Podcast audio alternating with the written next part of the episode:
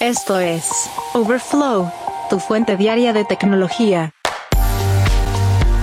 ¿Qué tal? Hoy es lunes 11 de septiembre del 2023 y estas son las noticias que debes saber del mundo de la tecnología. Apple trabaja en una tecnología para leer los labios basada en sensores de movimiento. El módulo de aterrizaje indio Chandrayaan 3 pudo haber detectado su primer lunamoto y WhatsApp prepara una nueva actualización para trabajar con aplicaciones de terceros en mensajería. Pero antes el co-creador de PowerPoint ha muerto a los 76 años. Dennis Austin, co-creador de la aplicación de presentaciones PowerPoint, falleció en su casa de Los Altos, California, el 1 de septiembre, de acuerdo con información compartida por su hijo Michael Austin a través del Washington Post. De acuerdo con la versión oficial, Austin tuvo cáncer de pulmón y había hecho metástasis en el cerebro. Este célebre ingeniero, salido de las aulas del MIT y de la Universidad de Santa Bárbara, buscó trabajos como desarrollador de software para finalmente caer en la empresa Forethought y desarrollar PowerPoint. La compañía lanza el software en 1987, pero Microsoft la compró unos meses después, considerando a Austin como el desarrollador principal entre 1985 a 1996, cuando decidió retirarse. De acuerdo con el Washington Post, Robert Gaskins, el otro co-creador de PowerPoint, escribió en su libro Sweating Bullets, Not About Inventing PowerPoint, que a Austin se le ocurrieron al menos la mitad de las principales ideas de diseño y agregó que si no hubiera estado diseñando el software, nadie habría oído hablar de él. A pesar de toda una vida, más de 36 años de historia como el software para presentaciones más importante del mundo, tiene muchos detractores. Jeff Bezos, por ejemplo, dijo una vez que prohibimos las presentaciones con PowerPoint en Amazon y calificó la medida como probablemente la cosa más inteligente que jamás hayamos hecho. Incluso Steve Jobs tiene un quote interesante, las personas que saben de lo que están hablando no necesitan PowerPoint. Xcorp, la empresa conocida previamente como Twitter, demandará al estado de California por un proyecto de ley de informes de moderación en línea. De acuerdo con la compañía, este proyecto infringe los derechos de libertad de expresión en X porque obliga a las empresas a aceptar definiciones en términos turbios. En concreto se menciona el AB 587, un proyecto de ley en los Estados Unidos que exige que las plataformas de redes sociales informen al fiscal general del estado semestralmente cómo están abordando la moderación de ciertas categorías en el tema de expresión. La denuncia alega que el proyecto de ley viola las leyes federales y estatales de libertad de expresión porque obliga a empresas como Xcorp a expresarse en contra de su voluntad, ya que se ven obligadas a decidir definiciones para cuestiones políticamente cargadas, ejemplo, el discurso de odio o el racismo. De acuerdo con la denuncia de Xcorp, es difícil definir de manera confiable el discurso de odio, la desinformación, la interferencia política y otras categorías de contenido. Para esto, añade que definirlos a menudo está plagado de prejuicios políticos porque no existe un consenso aceptado dentro de la esfera pública sobre lo que significan estos términos. Excorp señala que al definirlos se ven obligados a tomar una posición al respecto. La demanda también sostiene que la AB 587 tiene como objetivo hacer que las empresas de redes sociales eliminen cierto contenido protegido constitucionalmente que el Estado podría considerar problemático. Lo interesante es que estas compañías de redes sociales no tienen el problema resuelto. X, por ejemplo, utiliza herramientas como sistemas automatizados y marcas comunitarias para moderar y verificar hechos. Sin embargo, hay reportes de que algunas compañías han venido expulsando a moderadores veteranos y los reemplazan directamente con inteligencia artificial o con moderadores menos críticos e inexpertos. Y atención con este dato que no es menor. El Chandrayaan 3 de la India realizó recientemente su histórico alunizaje, pero ya está recopilando nuevos datos interesantes sobre la Luna. Apenas unos días después de tocar la superficie del satélite, uno de sus instrumentos detectó lo que podría ser un terremoto lunar o lunamoto, la primera detección de un evento de este tipo en casi 50 años. Esta detección se realizó utilizando el instrumento para actividad sísmica lunar de Chandrayaan 3 o ILSA, que mide las vibraciones alrededor del lugar de aterrizaje de la nave el 26 de agosto detectó un evento que duró unos segundos y que podría haber sido causado por cambios en el interior de la Luna y no necesariamente por las actividades del módulo de aterrizaje. La Organización de Investigación Espacial de la India compartió gráficos que muestran por un lado las vibraciones que causa el rover y por el otro el aparente evento natural. Eso sí, la agencia también señala que se necesita más investigación para saber si el evento del 26 de agosto fue definitivamente un terremoto lunar, pero si es confirmado, podría ayudar a los científicos a obtener conocimientos valiosos sobre la estructura y el interior de la Luna. Este instrumento, el ILSA, es uno de los tres medidores a bordo del módulo de aterrizaje y está diseñado específicamente para buscar eventos sísmicos en la Luna. De acuerdo con la agencia india, ILSA comprende un grupo de seis acelerómetros de alta sensibilidad que se fabrican localmente mediante el proceso de micromecanizado de silicio. El elemento sensor del núcleo consiste en un sistema de masa de resorte con electrodos de estructura de peine. Las vibraciones externas provocan una desviación del resorte y esto resulta en un cambio en la capacitancia que se convierte en voltaje. De esa manera, el instrumento es capaz de medir vibraciones en la superficie lunar que podrían provenir de eventos naturales o de movimientos de otros elementos de la misión, como el rover.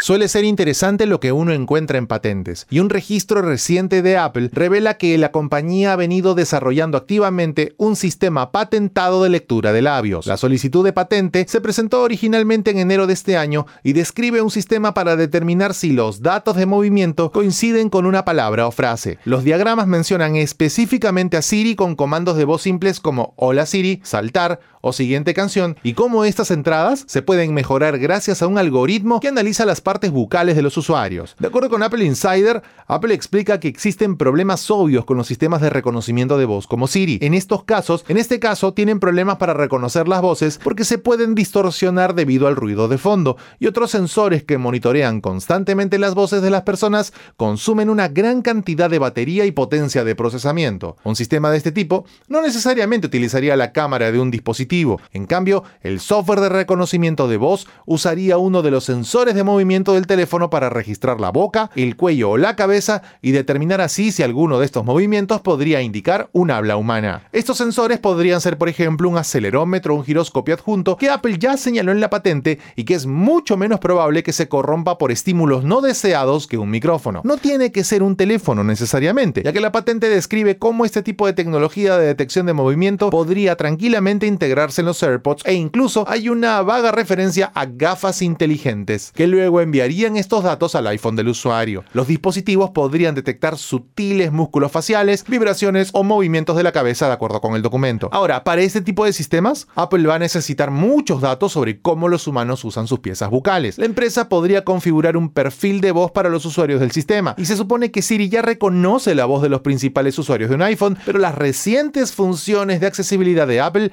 han ampliado esa capacidad de captura de voz. Por ejemplo, la función Live Speech en iOS puede grabar perfiles de voz de usuarios que luego son utilizados por un sistema de conversión de voz a texto para copiar esas entonaciones y patrones.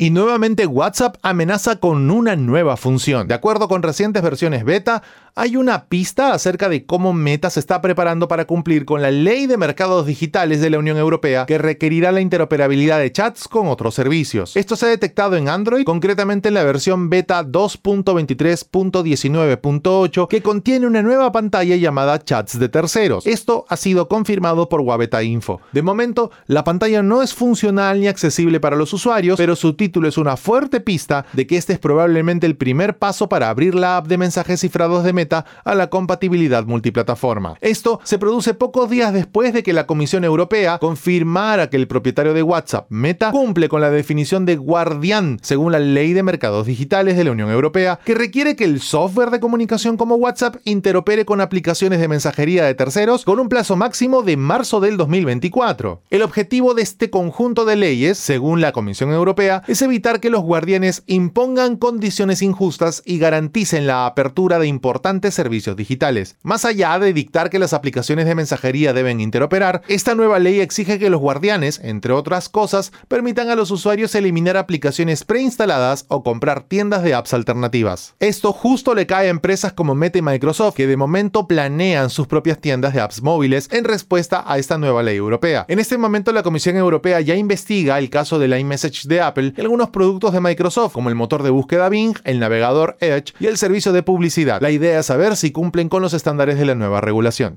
Tras la pausa, ¿cuál es la relación de generaciones como la X o los boomer con la inteligencia artificial?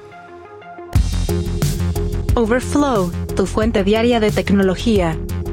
Para las generaciones más adultas, la incorporación de nueva tecnología suele ser un asunto con muchas fricciones. Hay poblaciones que perciben una curva de aprendizaje muy compleja, otros simplemente no lo intentan y muchos añaden prejuicios sobre cierto tipo de tecnologías. Ahora, ¿cuál es la aproximación que estas generaciones previas tienen con tecnología de hoy?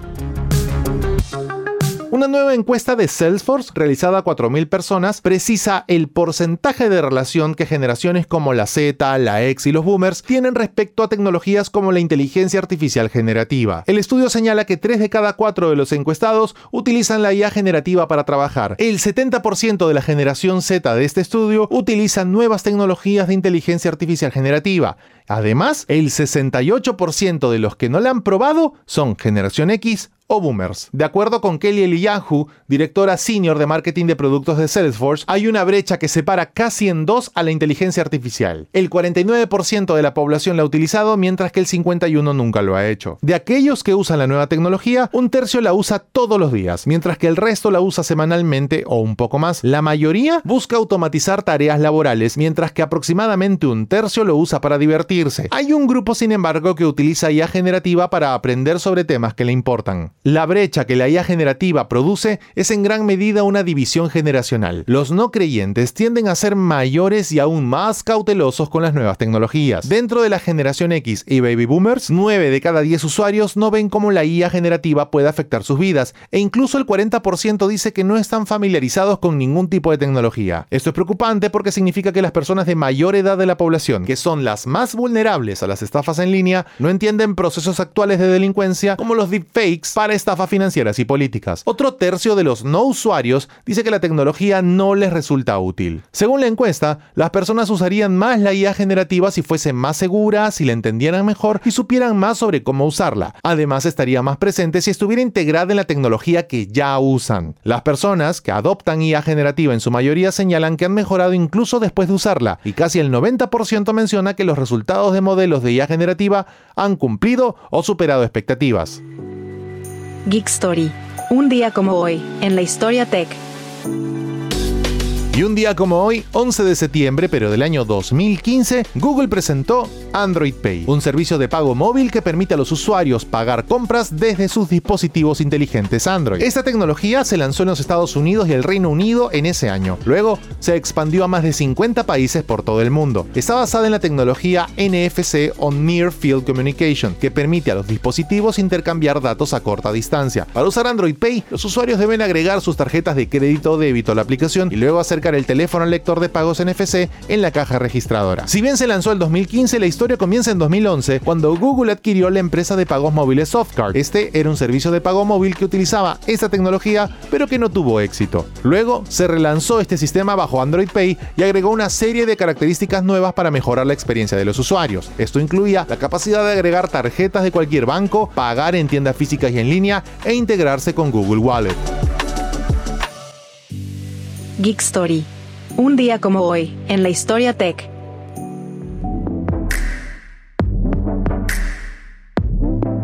Hasta aquí la edición de Overflow de hoy, lunes 11 de septiembre del 2023. Muchas gracias por acompañarnos. Recuerda suscribirte a este podcast para que a diario recibas notificaciones sobre las noticias tecnológicas más importantes del mundo. Gracias por escuchar a Overflow. Suscríbete para novedades diarias.